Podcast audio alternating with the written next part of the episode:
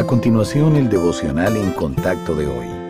La lectura bíblica de hoy comienza en el versículo 24 de Juan, capítulo 5. De cierto, de cierto os digo, el que oye mi palabra y cree al que me envió, tiene vida eterna, y no vendrá a condenación, mas ha pasado de muerte a vida. De cierto, de cierto os digo, viene la hora, y ahora es, cuando los muertos oirán la voz del Hijo de Dios, y los que la oyeren vivirán porque como el Padre tiene vida en sí mismo, así también ha dado al Hijo el tener vida en sí mismo, y también le dio autoridad de hacer juicio por cuanto es el Hijo del Hombre. No os maravilléis de esto, porque vendrá hora cuando todos los que están en los sepulcros oirán su voz, y los que hicieron lo bueno saldrán a resurrección de vida, mas los que hicieron lo malo a resurrección de condenación. No puedo yo hacer nada por mí mismo, según oigo, así juzgo y mi juicio es justo, porque no busco mi voluntad, sino la voluntad del que me envió, la del Padre. Dejar todo para después tiene serias consecuencias en muchas áreas de la vida, en especial cuando se trata de asuntos espirituales.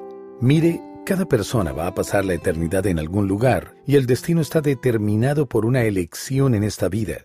Cada uno de nosotros debe aceptar o rechazar el perdón de los pecados que ofrece Cristo. Hay quienes piensan que pueden retrasar esta decisión hasta que la muerte esté cerca.